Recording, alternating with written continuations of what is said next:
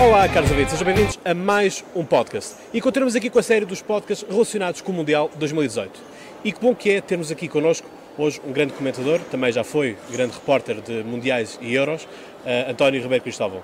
Para mim é uma grande honra tê-lo aqui, uma das grandes referências para mim no mundo do jornalismo. Uh, para mim é uma enorme emoção estar hoje aqui a dividir a cadeira consigo. Muito obrigado, também tenho muito prazer em estar aqui, em conversar sobre coisas que já passaram mas que fazem parte do meu baú de recordações e que eu recordo também sempre com muito orgulho e com uma enorme satisfação, porque tive a felicidade de participar em alguns eventos importantes que marcaram muito o futebol português e que eu creio que merecem ser recordados a todos os momentos. Portanto, o António Ribeiro Cristóvão, que começou no desporto, depois foi como repórter uh, para o Parlamento, e fez o, o, portanto começou com o mundial com o Euro uh, não com o mundial de Espanha 82 Exatamente. até uh, ao mundial do, até ao Euro 96 sim eu comecei por fazer futebol muito antes disso.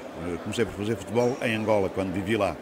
Depois quando vim para Portugal entrei na Renascença e comecei também a fazer futebol na Renascença e só depois fiz reportagens na Assembleia da República durante quatro anos acompanhando os trabalhos que naquela altura eram muito mais interessantes do que são hoje, porque também havia figuras muito mais imponentes do que eu já na política. Eu recordo-me de debates eh, interessantíssimos em que participavam Sá Carneiro, Mário Soares, Diogo Freitas do Amaral, Álvaro Cunhal, e que às vezes preenchiam abundantemente as nossas noites e que depois mereciam também muita reflexão a seguir e, sobretudo, muito debate. Esse foi um tempo que passou, naturalmente. Continuei a dedicar-me ao, ao futebol, sobretudo, ao desporto de um modo geral, mas ao futebol em particular. Eh, e a minha grande primeira participação é realmente no Campeonato do Mundo de 1982 em Espanha. Um Campeonato do Mundo de recordações gloriosas, porque quanto a mim eh, tive a possibilidade de ver nessa altura a melhor seleção do Brasil de sempre. Há quem diga que a melhor terá sido a de 1970, eh, alguns anos antes no México, mas eu entendo que a de 82 em Espanha é inultrapassável porque tinha realmente nomes de enorme gabarito, como Zico, como Falcão, como Sócrates e outros jogadores que de facto faziam com que a seleção do Brasil fosse em Espanha aquela que tinha mais fortes credenciais, pese embora o facto de não ter vencido o Campeonato do Mundo. Isso deu-lhe outra mística também. Também. E foi aí que realmente eu iniciei a minha participação, eh, com duas grandes figuras do jornalismo português, com o Artur Agostinho, que foi o homem que, enfim, me lançou nestas, nestas lides, mesmo nos tempos em que eu estava em Angola ouvindo, mas que eu considero ter sido o maior número de sempre, até hoje, no jornalismo desportivo português, e com outra figura inapagável, que era o Alves dos Santos, que fez durante muitos anos trabalho na RTP, era o homem que apresentava o Domingo Desportivo e que era também um marco eh, muito importante no jornalismo em Portugal. Foi com, com essa famosa dupla que eu fui para a Espanha, onde estive um mês a acompanhar o Campeonato do Mundo, onde senti emoções fortíssimas. Estive em Sevilha durante um período largo, porque foi aí que o Brasil disputou a fase de grupos do Campeonato do Mundo. Depois transitei para Barcelona, onde o Brasil viria a perder num célebre jogo que fica também para a história com a Itália, e onde depois eh, também assisti a outras grandes partidas, mas terminando naturalmente em Madrid, onde teve lugar a final do Campeonato do Mundo, com essa vitória inesperada da Itália, tanto de inesperada como certamente de injusta, mas de qualquer modo foi o resultado final. A Itália venceu o Campeonato do Mundo, o Brasil saiu mais cedo desse campeonato, eh, de facto com más memórias, mas eu creio que ficaram sobretudo a perdurar aquelas que nos revelaram jogadores de enorme qualidade que depois, e por coincidência, vieram na sua grande maioria jogar para a Europa. O impacto que eles causaram nesse Campeonato do Mundo foi de tal ordem, quase todos vieram para a Europa e sobretudo para a Itália, que nessa altura tinha de longe o melhor e o mais competitivo campeonato europeu. Hoje é o da Inglaterra, indiscutivelmente, mas nessa altura era o da Itália. Recordo-me do Falcão ter vindo para Roma, aliás, foi apelidado pelos romanos como o Rei de Roma, o Zico, que foi para a Udinese, do Sócrates, que foi para o Nápoles, enfim, uma série de jogadores que se espalharam por esta Europa e que espalharam também a magia de um futebol que para mim hoje continua a ser inesquecível. O Mundial do México tem também muita mística. Enfim, há aqueles mundiais que têm uma certa mística e Sim. perduram perduram uns mais que outros, têm, uh, as recordações uh, perduram mais. Porque o Mundial do México ter tanto impacto ainda hoje? Continuamos a falar do célebre... Uh... Saltilho. Exatamente. É um Mundial de contornos diferentes, porque Portugal não ia a um campeonato do mundo desde 1966 naquela saga brilhantíssima da Inglaterra, lugar, é? com o terceiro lugar, com o grande Eusébio, melhor marcador desse campeonato, e com a seleção portuguesa a revelar uma altíssima qualidade que de resto deslumbrou toda a Europa e o mundo. E poderíamos ter ido muito mais longe se não tivesse havido nessa altura já algumas injustiças que marcaram muito e rodearam a presença da participação portuguesa, como esse célebre jogo entre Portugal e a Inglaterra, que deveria ter-se realizado em Manchester, mas que acabou transferido para o Wembley, onde naturalmente a equipa inglesa se sentiu mais à vontade. Mas passado isso e transitando para o México, o México para mim era um sonho, por várias razões. Porque primeiro eu sempre desejei conhecer o México e fiquei com o México, de facto, com uma memória que eu jamais esquecerei. De tal maneira, tendo estado lá dois meses a acompanhar a seleção portuguesa e o resto do campeonato, eu voltei lá dois anos depois com a minha mulher para passar férias. Fiquei com o México no coração, aliás, esse sentimento ainda hoje perdura. Mas o Campeonato do Mundo do México era realmente um campeonato para nós muito importante, porque se tratava de uma presença portuguesa ao mais alto nível 20 anos depois. E eu acho que nós não soubemos aproveitar essa participação portuguesa. A seleção partiu envolta em demasiados conflitos. Na altura, eh, a política estava a ter uma influência muito importante e eu diria mesmo caso decisiva eh, nos jogadores, em toda a estrutura do futebol, e isso veio a refletir-se também na sua participação no Campeonato do Mundo. Eu creio que os jogadores talvez pudessem ter aproveitado melhor esta sua participação, até a nível individual, a nível pessoal. Talvez pudessem ter projetado melhor, mas afinal de contas só se projetaram pelos piores motivos. E hoje a seleção portuguesa de 86 é recordada de facto como de maus motivos. Mas de qualquer modo, tivemos um bom começo, ganhámos a Inglaterra por 1 a 0 mas a seguir as coisas começaram a correr mal. Não ganhámos a Polónia e tivemos aquele desastre terrível em Guadalajara frente ao Marrocos, que agora vai ser o nosso adversário neste Campeonato do Mundo. O Marrocos que nos venceu por 3 a 1 e que originou a saída da seleção portuguesa muito mais cedo do que seria eh, previsível neste campeonato. De qualquer modo, eu creio que foi um campeonato interessante, inclusivamente por outros aspectos. Sobretudo, para mim, pelo aparecimento do grande Maradona. O Maradona realmente revela-se nesse Campeonato do Mundo de 86. Marcou um gol com a mão, eh, o tal golo que ainda hoje se chama a mão, eh, a mão de Deus. Depois fez aquele gol fantástico contra a mesma Inglaterra, em que passou por sete adversários. Ele tornou-se realmente no grande herói deste Campeonato do Mundo.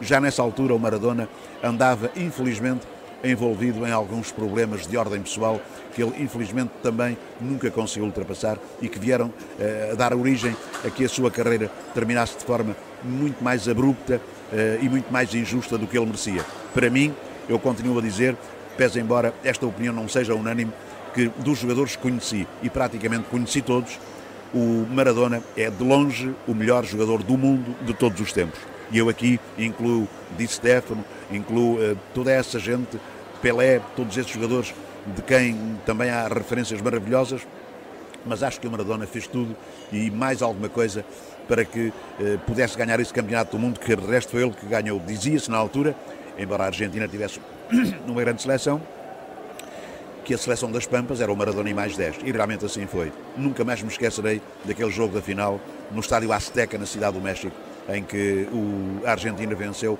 a Alemanha por 3 a 2, num jogo também que dificilmente será para esquecer para qualquer um de nós, ou que viu pessoalmente, ou que o acompanhou pela televisão, ou que simplesmente o recorda como memória sua. Depois uh, segue-se o, o, Mundial da Itália, o Mundial Mas antes disso tivemos o Europeu de 84. Sim. Tivemos o Europeu de 84, que de resto antecede a nossa participação no Campeonato do Mundo do México. O Europeu de 84, disputado na França, teve também uma qualitativa presença portuguesa. E eu recordo-me, sobretudo, de um jogo. O jogo que disputámos em Marselha e que perdemos com a França, eh, em circunstâncias perfeitamente anormais. Portugal, a oito minutos do fim, num prolongamento dramático, estava a vencer a França por 2 a 1 no velódromo em Marselha e em oito minutos a França, mercê sobretudo do gênio de Platini, deu a volta e fomos eliminados perdendo por 3 a 2. Mas foi um, campeonato, foi um campeonato da Europa também interessantíssimo. De resto, Portugal não tinha participado em campeonatos da Europa até essa altura. E revelaram-se jogadores fantásticos, um, um talvez uh, o mais importante dos quais, Chalana, que depois viria a ser transferido para o Bordeus, onde teve uma carreira infelizmente efêmera, e outros jogadores que de facto fizeram de Portugal nessa altura uma seleção de top nesse campeonato da Europa. Uh, ganhámos, ganha, empatámos com a Espanha, ganhámos a Roménia, fomos depois às meias finais, uh, onde voltámos a empatar com a Espanha e o jogo com a França é que foi realmente decisivo.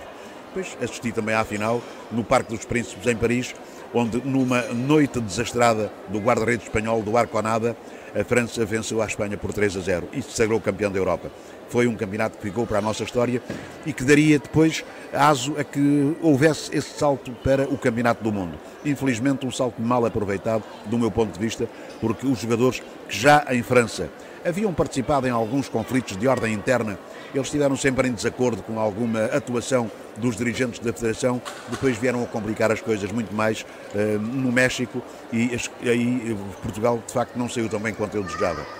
Em relação ao Campeonato do Mundo de 1990, quando temos a Alemanha unificada, não é? Portanto, Exatamente. juntar aquilo que era RFA e RDA, que tinham grandes estrelas cada, cada uma Tinham, das seleções. grandes estrelas. E o RSS também era um forte potencial, um forte pois, mas realmente Portugal aí já não teve, já não teve qualidade suficiente para se conseguir qualificar para esse campeonato do mundo.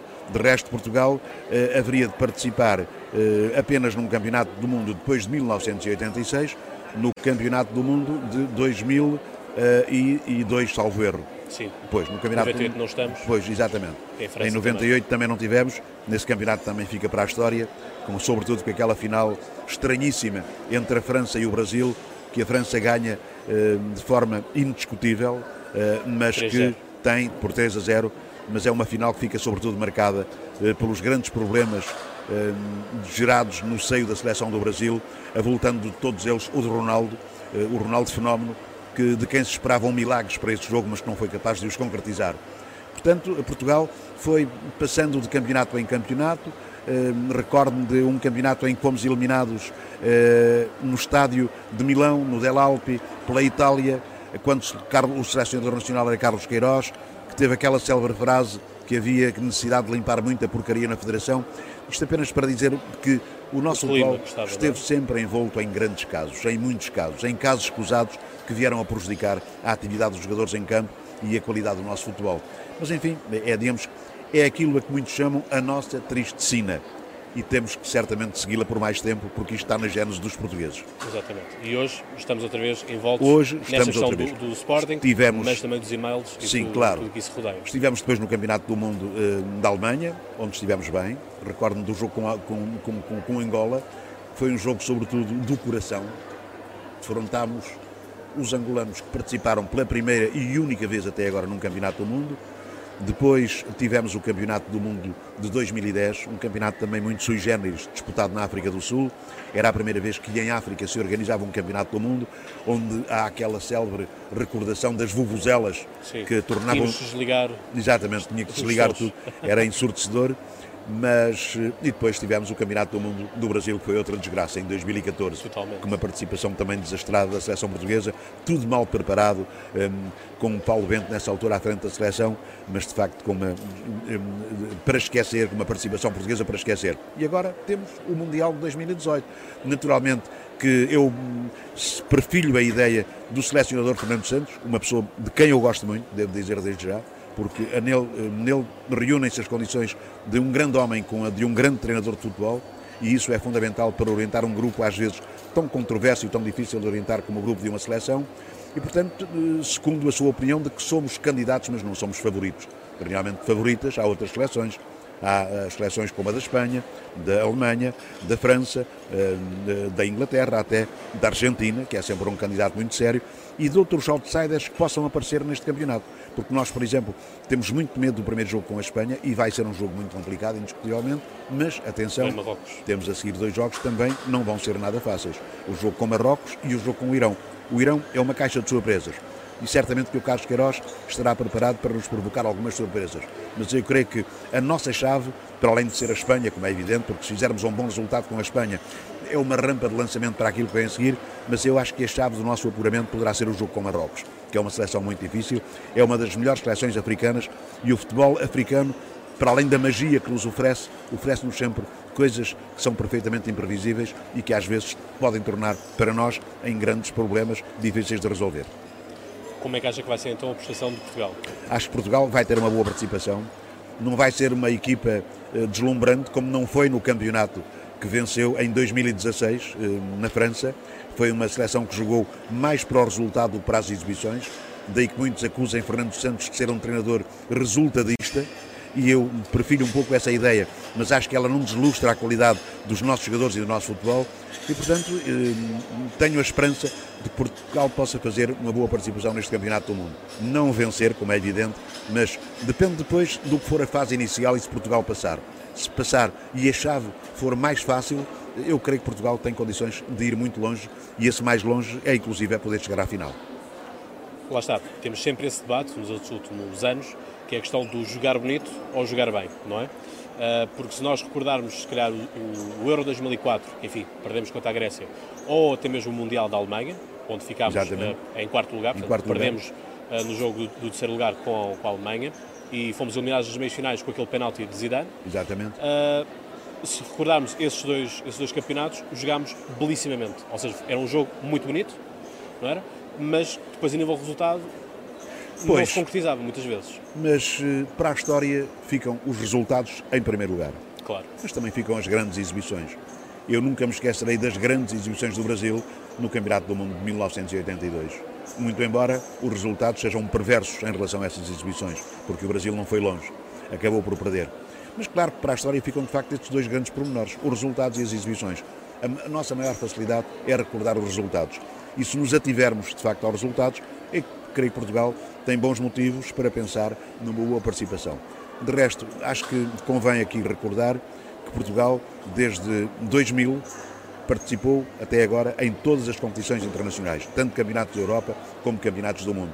E, portanto, é a garantia de que temos grandes jogadores, jogadores formados em Portugal, muito embora depois, eh, enfim, com com uma, qualidade mais apurada em clubes europeus, onde jogam em campeonatos mais competitivos, mas com uma participação portuguesa efetiva há 18 anos em campeonatos da Europa e do mundo, o que é sem dúvida um selo de garantia para a qualidade do nosso futebol ao nível europeu e internacional.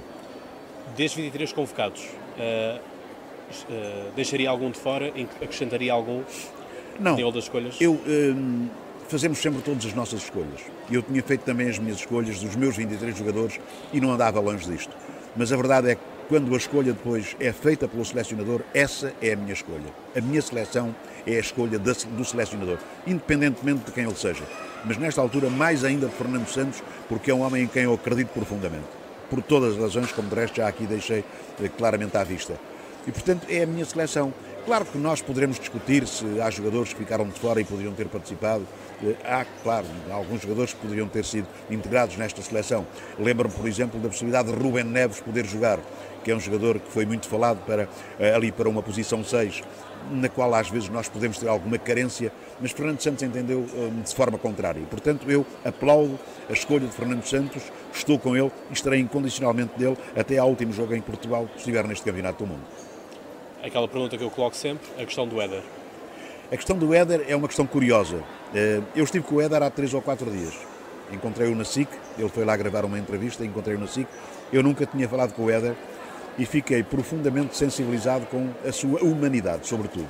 Porque, claro, a minha primeira reação ao conhecer o Éder e ao abraçá-lo e ao, enfim, dar-me a conhecer, foi dizer-lhe, é pá, o Fernando Santos foi tão injusto não levar ao Campeonato do Mundo.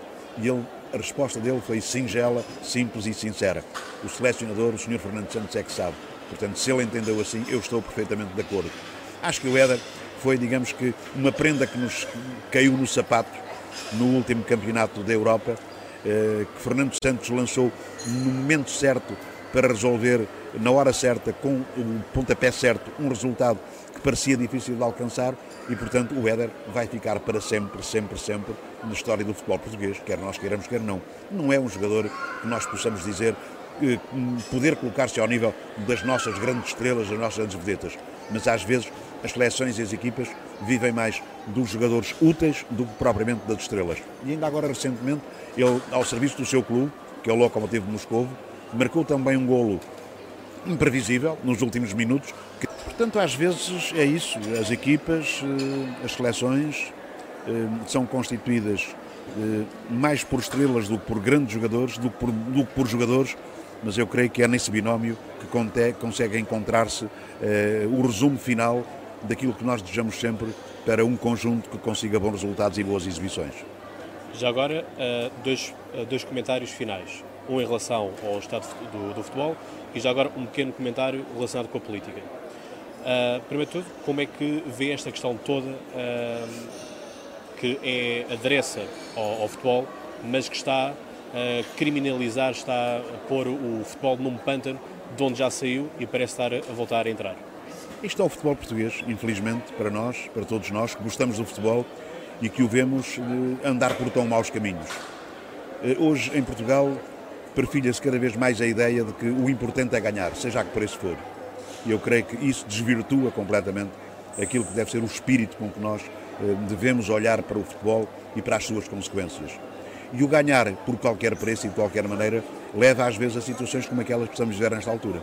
O futebol português caiu num pântano. Há realmente dirigentes de má qualidade eh, que pensam mais em si do que naquilo que eles eh, perfilaram como os seus objetivos quando se candidatam a estar à frente de clubes e hoje caímos numa situação em que realmente a desordem é total. Não vejo forma como é que vamos conseguir sair disto, porque não vejo também que haja eh, a possibilidade de que sejam dados passos em sentido de se alcançar a tranquilidade, a paz, o entendimento entre todos os agentes. Pelo contrário, aquilo que me parece é que a situação vai degradar-se cada vez mais, pelo que terá que haver aqui intervenções de outra ordem. Governamental não vai ser fácil, porque o movimento associativo reclama-se autónomo e dono de si próprio, portanto, não admite intervenções governamentais. Não sei se judicial, talvez também, mas tudo isto nos coloca aqui perante um emaranhado de situações que não vão ser fáceis de resolver.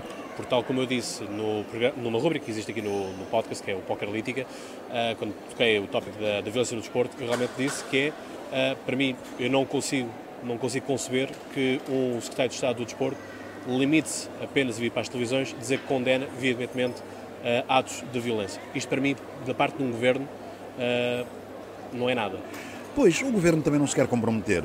Mas eu... porquê? O que, é que, o que é que bloqueia assim tanto? Porque há por fora outros interesses que de facto bloqueiam eh, a ação dos governantes no sentido de tomarem decisões mais enérgicas. Se olharmos, por exemplo, para aquilo que acontece na Grécia, na Grécia acontece que eh, há relativamente pouco tempo eh, um governo de extrema esquerda, o Tsipras, tomou conta do governo. E foi implacável quando teve que atuar. Houve acidentes e incidentes em determinados jogos e por duas vezes o campeonato da Grécia foi interrompido por decisão governamental. Não vejo possibilidades de em Portugal tomar uma decisão desse tipo. Primeiro porque o governo não é tão radical quanto é este governo da Grécia, depois que há aqui um conflito de interesses que não é sempre fácil de ultrapassar. Este secretário de Estado do Desporto terá certamente muito boa vontade, mas não é um homem do meio, não é um homem cujas origens tenham a ver alguma coisa com o desporto. E, portanto, certamente que também preso a outros compromissos, porque ele certamente que terá eh, ou poderá ter vontade, mas não tem, não tem capacidade de decisão a grandes níveis, a níveis mais elevados, e, portanto, há aqui, digamos que, aquilo a que se pode chamar, não sei se com toda a propriedade, mas uma culpa inteira que pertence a todos e creio que o Governo se vai eh, manter nesta situação ehm, de impasse, olhando para os acontecimentos, sempre na expectativa e na esperança de que eles por si se venham a resolver. Sendo o António Ribeiro Cristóvão um militante do PSD, do PSD também exerceu cargos, nomeadamente Presidente da Assembleia Municipal, Municipal de Proença Nova, Nova, e fui deputado na Assembleia da República durante seis anos. Como é que vê o atual estado da política em Portugal? O estado da política não difere muito daquele que era o que eu vivi nos anos em que estive mais ligado a estes dois, a dois lugares. Claro que hoje temos uma situação mais estável, temos um governo supostamente de maioria, coligado, portanto, eh, e a tomar decisões eh, que, enfim, não são contestáveis por uma minoria que não tem qualquer hipótese de o contrariar. Portanto, eu creio que vamos manter-nos numa situação muito semelhante a esta, muito embora haja eleições proximamente, porque os, os portugueses também se acomodam muitas vezes eh, e, e aceitam de bom grado aquilo que, enfim, que lhes é posto na frente. E desta vez temos eh, um governo que não tem causado grandes perturbações, muito embora às vezes eh, na sociedade haja alguns conflitos de interesses, mas eu creio que vamos continuar com este tipo de, de governação e, e com estas mesmas pessoas, com estes mesmos protagonistas, porque ainda para mais a situação a nível de economia e de finanças está, ao que parece, a, a melhorar e, e, sobretudo, a estabilizar. E, portanto, quando assim é, as pessoas em Portugal dão facilmente o seu voto àqueles que lhe acenam com boas palavras e também, esporadicamente, com boas ações. Certíssimo. Uh, o Sr. António uh, Ribeiro Cristóvão pedi-lhe os últimos comentários para os nossos uh, caros ouvintes em, em, referência a este Mundial da Rússia que se vai. Muito bem, uh, faço votos para que tenhamos todos um bom Mundial, porque vamos estar apaixonadamente, e o termo para mim não é usado, apaixonadamente, a partir do próximo dia 14, a seguir aquele que é o maior espetáculo do mundo, um campeonato do mundo, onde vão estar as maiores estrelas do futebol mundial, que eu espero que estejam em pleno, todas elas, mas simplesmente com a esperança de que dessas estrelas todas o maior seja o Cristiano Ronaldo. Espero que Portugal faça um bom campeonato do mundo, que nós tenhamos muitas alegrias e que possamos na rua fazer a mesma festa que fizemos em 2004 no Campeonato da Europa e em 2016 com o mesmo Campeonato da Europa, mas nessa altura ganho por todos nós. Portanto, espero uma boa festa e que o futebol saia revigorado deste acontecimento tão importante. António Ribeiro Cristóvão, okay. muito obrigado. Nada. Foi um gosto estar Eu aqui também. consigo. Obrigado. Caros ouvintes, continuem a subscrever, a partilhar e a apoiar a seleção que tanto precisa para ver se trazemos para cá uh, o Campeonato uh, do Mundo, a taça do Campeonato do Mundo, que é o título que falta também a Cristiano Ronaldo. É o único que lhe falta é. ganhar. Portanto... Esperando eu, sinceramente, e ardentemente que ele volte a ser este ano, pela sexta vez, considerado melhor o melhor jogador do mundo. Já fez muita coisa. Já foi campeão da Europa, já fez uma boa carreira em Espanha, faltar-lhe agora fazer um bom campeonato do mundo. do mundo. Se o conseguir, será de novo, seguramente, o melhor jogador do mundo pela sexta vez consecutiva. Exatamente. Por isso, caros ouvintes, já sabem, até lá tenham boas conversas e continuem a subscrever.